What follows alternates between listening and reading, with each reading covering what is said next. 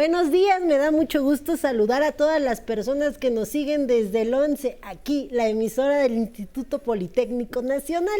Y hoy es martes, ya saben, un martes más para conocer nuestros derechos. Y hoy estaremos platicando con un experto respecto del tema derechos de las personas mayores víctimas de delito. Aunque es una cuestión que nos duele, es una realidad las personas mayores en diversas ocasiones son víctimas de delitos en su familia, fuera de sus domicilios, en el trabajo y hoy estaremos platicando sobre los derechos que tienen las personas que fueron víctimas de algún delito. Pero antes de comenzar la plática con el experto, vámonos a esta cápsula que ya saben, se ha preparado con mucho cariño para todos y todas ustedes.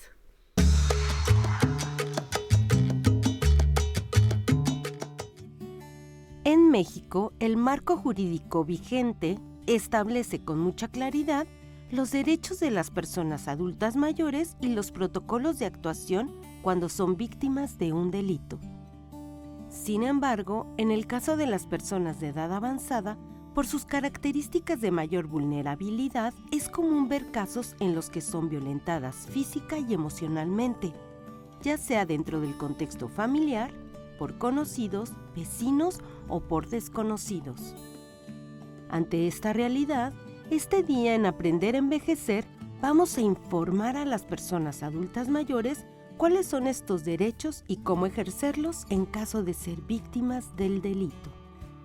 Hay que destacar que los adultos mayores tienen derecho a una vida con calidad, libre de violencia, a la no discriminación, a ser respetados en su persona a ser protegidos contra toda forma de explotación y recibir un trato digno y apropiado por parte de las autoridades en toda situación que se encuentre involucrado como víctima.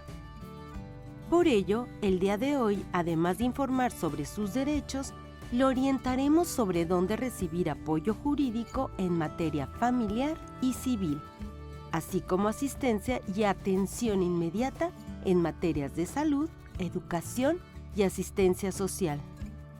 Para conocer más sobre este tema, los invitamos a que se queden en Aprender a Envejecer. Comenzamos. Pues ya estamos de regreso y hoy nos acompaña aquí en el estudio Sergio Calderón Fernández. Él es abogado, maestro en Derecho y miembro del Colegio Nacional de Abogados Penalistas y es el experto con el que estaremos platicando el día de hoy. Me da mucho gusto, Sergio, que nos acompañe aquí en el programa Aprender a Envejecer para platicar respecto del tema de los derechos de las personas adultas mayores que son víctimas de algún delito. Claro que sí, con mucho gusto. Como tú sabes, existe una ley de derechos de personas para adultos mayores. Esa ley en el artículo quinto te señala cuáles son los derechos que tienen todas las personas. Obviamente no todas las personas leen las leyes y se impugnan de ellas, entonces hay que darles una explicación de que todos los derechos emanan de la Constitución Política de los Estados Unidos Mexicanos, en el artículo primero, que tienen todos los mexicanos que forman parte de esta nación. Dentro de los derechos que básicamente que ya los mencionaron en el antecedente, integridad, dignidad, preferencia, certeza jurídica, que es muy importante que sepan que tienen la certeza de ser atendidos, en este caso en la Fiscalía de la Ciudad de México, en las fiscalías de los estados, normalmente, existe una fiscalía especializada en la mayoría de los estados de la República Mexicana. La protección a la salud, a la educación, al trabajo, capacitación, etc. Ya lo habían mencionado en el antecedente, todos los derechos inherentes al individuo y ciudadano mexicano los tienen adultos mayores. Mal llamados adultos mayores a partir de los 60 años porque físicamente o mentalmente hay muchas personas en perfectas condiciones. ¿Qué delitos se pueden denunciar o qué delitos tienen eh, eh, beneficios o no beneficios. Básicamente son imputables para todos los delitos que hay en el Código Penal, no tienen ninguna prebenda, ningún beneficio, sin embargo tienen en violencia familiar, como ya lo habías mencionado y lo mencioné en la cápsula anteriormente, todos los inherentes a violencia psicológica, violencia a salud, violencia económica, que se da muy seguido en, este, en esta ciudad, violencia este, social. Sexual la sexual por supuesto, y los tratan de una manera terrible. Por ello es importante platicar hoy aquí en el programa sobre los derechos que tienen las personas como víctimas de algún delito. Como lo decía, es una realidad y en nuestro país sucede. Las personas mayores son víctimas de delito y luego no saben ni a dónde recurrir, qué hacer, si se denuncia, si no se denuncia se asesoran de la vecina, de, la comadre, de la prima, no, mejor hazle así, no, mejor ni vayas a denunciar porque no te van a hacer caso, son filas interminables, te vas a aventar cinco horas. Usted como experto, ayúdenos hoy a reforzar los derechos y sobre todo uno de los principales, denunciar ante las fiscalías cuando soy víctima de un delito. Siempre la autoridad, la Fiscalía de la Ciudad de México tiene una fiscalía especializada para atender adultos mayores, la cual está en la colonia Doctores, en la calle Digno Ochoa, no recuerdo el número, pero lo pueden ubicar, donde van a, denunciar cualquier cosa. Hay una situación importante. No me puedo trasladar. Estoy impedida. O, no puedo caminar o me tienen encerrado. El agresor está en mi casa, ni cómo le hago. Tienes un teléfono de emergencia y hay Ministerio Público Móvil de hace muchos años. Entonces van a tu domicilio y ¿qué le pasa a usted? pues me pasó, me agredió, me quitó, me, dejó encerrada, que es un secuestro al final de cuentas. En ese momento se toma la declaración y se abre la carpeta de investigación. Una vez abierta la carpeta de investigación, se hacen los, las investigaciones correspondientes y se irá, en su caso, a una judicialización ante un juez. Actualmente muchas personas escucho que dicen, es que no me entienden, es que los jueces están vendidos, es que no saben lo que me está pasando. La Corte a nivel federal sacó un manual especializado para, para juzgar adultos mayores, ¿no? para atenderlos, cómo tratarlos, hacia dónde llevarlos, el por qué tienen que tener la confianza en la autoridad de denunciar. Muchas veces se van a equivocar y van a decir, bueno, pues es que esto no es un delito o esto que le están haciendo a usted, que usted cree que le están ofendiendo, no lo es. Entonces, no por ser mayor de 60 años como alto mayor, quiere decir que su condición sea vulnerable. Entonces, se determina qué condición económica, física, mental, salud se encuentra la persona para ver qué apoyo se le entrega. ¿A qué me refiero con que se le entrega? Vas, denuncias, o hablas, denuncias, y va a llegar un experto y va a decir, a ver, esta persona necesita ayuda de un terapeuta. Tienes terapeutas, tienes ayudas este, sociales, tienes cualquier cantidad de beneficios ante las autoridades. ¿Qué es lo más importante? No callarse. Denunciar. No callarse, denunciar. Y no nada más adultos mayores. Todas todos. las personas que seamos víctimas de algún delito. Claro, todo mundo tiene derecho y todo tiene, la autoridad tiene la obligación de atenderte. Actualmente, eh, retomando lo de la perspectiva y el trato hacia las personas mayores, en las fiscalías se les da trato preferente si llega una persona adulta mayor víctima de un delito? Claro que si llegas tú a la fiscalía especializada y te dicen, a ver, pásele, y la señora puede tener 80 años, no puede caminar, o con trabajos este, da pasos, o no te entiende porque no tiene la educación suficiente. Entonces, hay auxilio. O sea, definitivamente, y no es de ahorita, ¿eh? esto tiene más de 25 años. Las fiscalías especializadas tienen desde hace 20 años, sin problema. Ahora, el beneficio que se les da es que las personas que están atendiendo las fiscalías son especializadas, saben entender qué nos sucede a todos. No me entiendes, mamá. No me entiendes, papá. Bueno, no te entiendo. Explícame. La diferencia es hablar más despacio y nos vamos a entender todos. Es que me estás violentando, mi hijo o mi hija. No estoy haciendo nada, esto es un beneficio. Me estás violentando. Y es un delito, violencia familiar en todos los aspectos que ya mencionaste hace rato y que mencionaron en la cápsula. ¿Qué consecuencias tiene esto? La consecuencia es abrir una carpeta de investigación y tener la certeza jurídica, que es un derecho que nos marca la ley, que el adulto mayor va a estar protegido y auxiliado para atender ese, ese sistema, sin perjudicar el entorno familiar, que es la especialidad. Existe. La fiscalía, la fiscalía se mueve definitivamente muy bien, muy bien. Tienen mucho trabajo, ¿eh? hay que tener la paciencia. Sí, porque acude policía de investigación, los fiscales, trabajo social, médicos legistas para evaluar el entorno y a la posible víctima. Y a mí me encanta reiterarlo en este programa porque muchas personas que nos ven no quieren denunciar, no saben a dónde ir. Entonces por ello era importante traer el tema, traer a un experto para que nos platique la importancia de denunciar los derechos que tengo como víctima. Una pregunta clave. Yo soy víctima aquí en la alcaldía Cuauhtémoc. ¿Tengo que ir a la fiscalía de Cuauhtémoc o me puedo mover a otra fiscalía? A ver, lo más importante. Tú vas a, denunciar en donde te encuentres. Fiscalía de Cuauhtémoc. Y la Fiscalía de Cuauhtémoc, en el supuesto que no le corresponda a ellos, en este caso especializada en adultos mayores, la va a mandar al sector central, donde se va a llevar a cabo pero te van a recibir tu denuncia. Correcto. Forzosamente. Porque luego mucho es, no, aquí no le toca, no, usted es de Miguel Hidalgo, usted está en Coajimalco, entonces ya nos dejó bien claro. Yo voy, denuncio. Tienen la obligación de tomar la denuncia, así como acudir a un hospital, cualquier persona tiene la obligación hospital de recibirlo. Y ya después los canalizarán. Y ya después los canalizarán a donde corresponde. Correcto. Pero es obligación. Vamos a ir rápido a un corte y regresando seguiremos platicando de este tema bien interesante. Y a todas las personas que nos están viendo, yo les quiero recordar que hay que descargar nuestra aplicación 11 más. Ahí ustedes van a encontrar todas las producciones originales que el 11 ha transmitido a lo largo de su historia. Así que por favor descarguen la aplicación para ver este y muchos más programas. Vamos a ir a un corte y en un momentito regresamos aquí a seguir platicando con el invitado. Entonces ahora sí que ahí es el arte de saber envejecer, ¿no? También juega un papel importante en la salud mental que uno cultive, ¿no?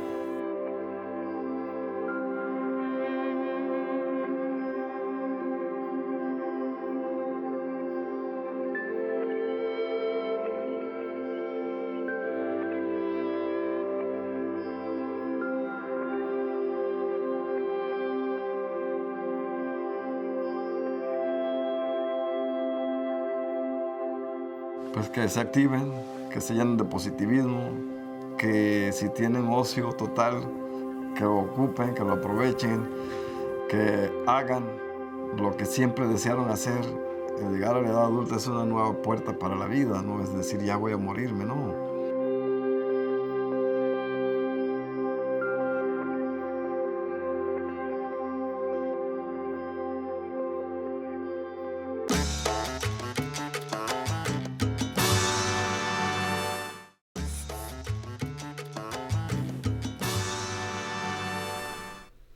Ya estamos de regreso y seguimos conversando con Sergio Calderón Fernández, abogado, maestro en Derecho y miembro del Colegio Nacional de Abogados Penalistas AC, el experto que nos está comentando los derechos que tienen las personas mayores que son víctimas de algún delito. Sergio, tengo más preguntas, pero ¿qué crees? Que también la audiencia nos quiere preguntar. ¿Me acompaña a ver qué nos quieren consultar el día de hoy? J. Dolores Casillas Bustos. ¿Qué tipo de delitos puedo denunciar? ¿Qué tipo de delitos? Todos los delitos que se encuentran en el Código Penal son denunciables. Los principales delitos de los cuales son agredidos las personas adultas mayores son básicamente la violencia familiar. Correcto. Tenemos otra pregunta. Soy Antonio González Espinosa, 73 años de edad. ¿Existen delitos a los que seamos más propensos a la edad que tenemos? Pues esta nos da pie a como nos quedamos en la anterior pregunta. ¿Qué delitos son más propensos? Pues mira, normalmente en la violencia familiar son más propensos en la familia, como se dice, violencia familiar. Sí, es que... ¿Qué consecuencias tiene o por qué son más propensos? Uno, porque te quedas ya en tu casa, ya no sales, ya evitas salir. Dos, porque te vuelves más sedentario y te quedas en tu casa sin hacer gran cosa y alteras la vida de tus hijos, alteras la vida de las personas a tu alrededor y entonces agreden de una manera donde podemos confundir violencia familiar con atención familiar. Y eso ya los expertos lo van a poder determinar en el momento en que suceda. Ahora bien, eh, como víctima del delito, yo tengo mi derecho a denunciar pero ¿qué otro, otro derecho tengo al ser víctima de delito? Ah, bueno, la asistencia dentro de la fiscalía. Tienes asistencia de todo tipo, médicos, policías, el Ministerio Público tiene la obligación de atenderte jurídicamente, no necesitas ir a un abogado. Esa es otra bien importante. La Me la quitó es- de la boca. Pues es tengo que- que, contratar caray. un abogado. Yo no tengo medios. Necesito acercarme a algunos asesores. Yo no puedo ir solo a denunciar. No, como la gran mayoría de la gente debe de saber, en el Tribunal Superior de Justicia de la Ciudad de México hay abogados de oficio que se llaman, que están ahí en Niños Héroes eh, eh, en, en el tribunal, en las oficinas del tribunal. Tú acudes ahí, expones tu caso, te atienden. Cuando eres víctima, cuando eres imputado, tienes los defensores de oficio, donde te, te, te ponen a atender. Y por ser adulto mayor te van a dar mejores beneficios de atención, sí y no. Sí, porque hay una fiscalía especializada. No, porque todos los delitos se, se- mantienen en las, mismas, en las mismas condiciones. Esa es una de las, de las importantes que deben de tener en cuenta. Oiga, otra duda que se genera en la audiencia. Yo vivo en mi casa, estoy siendo violentado, ya aquí me están dando las armas de que yo puedo ir físicamente a la agencia de a la fiscalía o puedo llamar para denunciar el delito. Pero qué miedo si se llevan a mi hijo, mi hija, la que me está vulnerando. ¿Tengo alguna otra medida de que mejor me lleven a mí a un lugar de protección? Existen las dos medidas. Preventivamente, si no tienes a dónde ir, te puedes ir a un, a un eh, hogar que te ma- marca la fiscalía, así como las mujeres violentadas, ¿eh? no nada más adultos mayores, mujeres violentadas también y los menores violentados también. Te llevan a este lugar, estás ahí atendida, tienes techo, cama y comida. Y puedes dormir ahí durante el tiempo que dure tu procedimiento. Ahora, existe la figura en donde se saca a la persona que, que violenta y se deja al violentado en su casa. Y eso es para mujeres en divorcio o para adultos mayores, que es nuestro tema el día de hoy. El adulto mayor se queda en su casa. ¿Dónde viene el conflicto? ¿Quién va a atender a este adulto mayor en su casa? Si no tiene otra persona que la cual pueda atenderlo, entramos en un conflicto social. Entonces, es sumamente complicado y es mejor en esos casos sacar al adulto mayor y llevarlo al, al- al lugar donde se puede atender correctamente. Correcto, entonces hay medidas, hay medios, no debemos normalizar la violencia y debemos denunciar si yo estoy siendo víctima de algún delito. Otra pregunta. No puedo denunciar porque me tienen vigilado, eh, no puedo ni agarrar mi teléfono, ni de broma asomarme a la ventana. ¿Alguien puede denunciar Claro, por mí? claro, socialmente todos podemos denunciar. Si yo presencio un delito o una anomalía de mi vecino que no lo dejan salir y que antes lo veía yo en la calle y ya no lo logra, oiga, policía, ¿qué está pasando aquí? Y paró la patrulla y tiene la, la obligación de investigar. Y yo tengo la obligación de ir a denunciar para ayudar o para esclarecer cualquier tipo de circunstancia que exista. ¿no? Entonces, Es una obligación social. si alguien nos De hecho, está la viendo- ley, perdóname Nancy, No. la ley te lo dice. Es una obligación que te marca para la sociedad. La violen- eh, perdona, la certeza jurídica es la asistencia social y la participación de denuncia popular. Es un derecho que tienes en la ley. Sí, porque muchas veces pues no puedo salir, no puedo hacerlo. A las personas que nos están viendo, si escuchan, si saben, conocen de que algún adulto, alguna adulta mayor están siendo vulnerados, están siendo violentados, por favor apóyennos, denuncien ante las fiscalías, ya aquí estamos dando todos los elementos, las armas para que puedan ir y apoyar a las personas mayores que hayan sido violentadas por algún delito. Claro que sí. Pues muchísimas gracias, de verdad, muy abogada. interesante la plática que nos dio y sobre todo datos importantes en caso de que alguna persona esté siendo vulnerada. Muchas gracias. Contrario. Y a todas las personas que nos siguieron a lo largo de esta transmisión, pues también les quiero agradecer que nos hayan estado acompañando el día de hoy y ahora los voy a dejar con mi compañero Alan Calvo, porque él nos va a enseñar a obtener el documento que contiene el número de semanas cotizadas en el escritorio virtual del IMSS. Y nos vemos la próxima semana para seguir conociendo más derechos.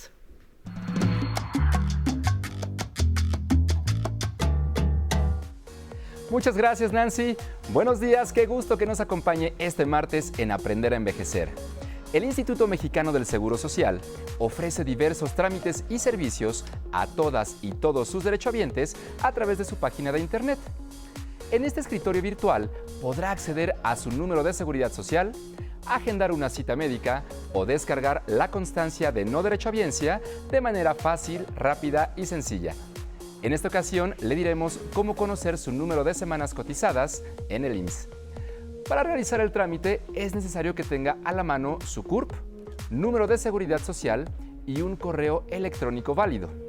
Primero abra su navegador de Internet e ingrese al sitio web www.ims.gov.mx diagonal Digital. Una vez dentro, seleccione la opción Semanas cotizadas. Posteriormente dé clic sobre el enlace Modalidad A. A continuación, pulse en Consulta tu constancia de semanas cotizadas. En la siguiente página, ingrese su CURP, número de seguridad social y correo electrónico. Luego capture el texto que se muestra en la imagen en el campo correspondiente, utilizando minúsculas y mayúsculas. Verifique sus datos. Si son correctos, presione Continuar. En la siguiente ventana, elija la primera opción, Constancia de semanas cotizadas en el IMSS. Le sugerimos que marque la casilla Reporte detallado. De esta forma se incluirá el tipo de movimiento, fecha de movimiento y salario base. Continúe capturando el texto de la imagen en el campo correspondiente. Recuerde utilizar minúsculas y mayúsculas. Posteriormente, haga clic en Continuar. El sistema le arrojará una encuesta de satisfacción. Respóndala. Luego toque en Enviar encuesta. Recibirá un enlace en su correo electrónico para validar su cuenta. Salga del navegador de Internet y entra a su mail. Pulse en el mensaje qué servicios digitales IMSS le envió. Para confirmar su cuenta, dé clic en el enlace de color azul. A continuación, le mostrará el documento en sus descargas. Presione sobre el reporte de semanas cotizadas. En la ventana inferior seleccione Lector de PDF de Drive para abrir el archivo. Listo, con estos sencillos pasos tendrá acceso al documento con la información solicitada. Estará disponible en las descargas de su teléfono, pero además le enviarán otro correo con el documento PDF para que lo pueda imprimir desde una computadora. Si tiene alguna duda, envíela al correo electrónico tecnología.aprenderenvejecer.tv. Muchas gracias por habernos acompañado. Ahora lo dejo con Nancy Mendoza. Hasta pronto. Muchas gracias, Alan. Agradecemos también a todas las personas que se unieron a la transmisión en vivo. No dejen de visitarnos en el blog aprenderenvejecer.tv, en donde encontrarán información valiosa sobre los temas que tratamos en el programa. ¿Les gustaría compartirnos su opinión en tiempo real? ¿Quieren mandar un saludo durante el programa en vivo? Únanse a la conversación a través del Facebook Live. Tengan por seguro que compartiremos su mensaje. El día de hoy, por ejemplo, nos escribió Rodríguez Nancy, que nos manda saludos, así como Beto León, Guillermo Barretero y Jacobo Cruz nos comenta, la lucha sigue. Muchas gracias por escribirnos. ¿Y ya descargaron la aplicación 11 más? Es una gran opción para tener entretenimiento de calidad en la palma de su mano. En ella podrán acceder al amplio catálogo que el 11 ha puesto a su disposición para que lo disfruten en el momento que más lo deseen. Y lo mejor es completamente gratis. Ahora nos despedimos con música. Esto es María Cristina, interpretada por el cuarteto Hermanos Lores. Gócenla. Nos vemos mañana. María Cristina me quiere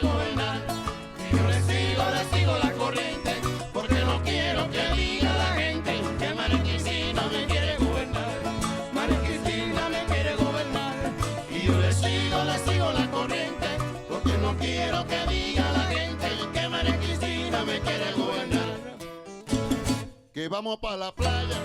allá voy. que coge la maleta y la cojo, que súbete en la guagua y me subo, que baja de la guagua y me bajo, que súbete en el puente y me subo, que quítate la ropa y me la quito, que tírate en el agua.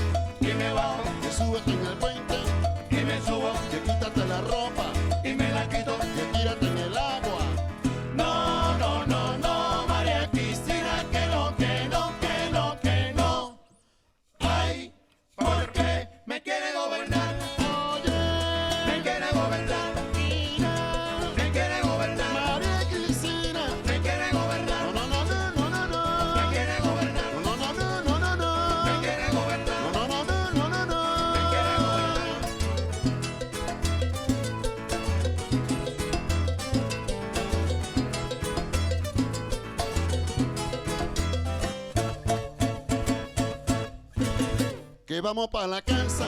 Allá voy. Que coge la maleta. Y la cojo. Que súbete en la guagua.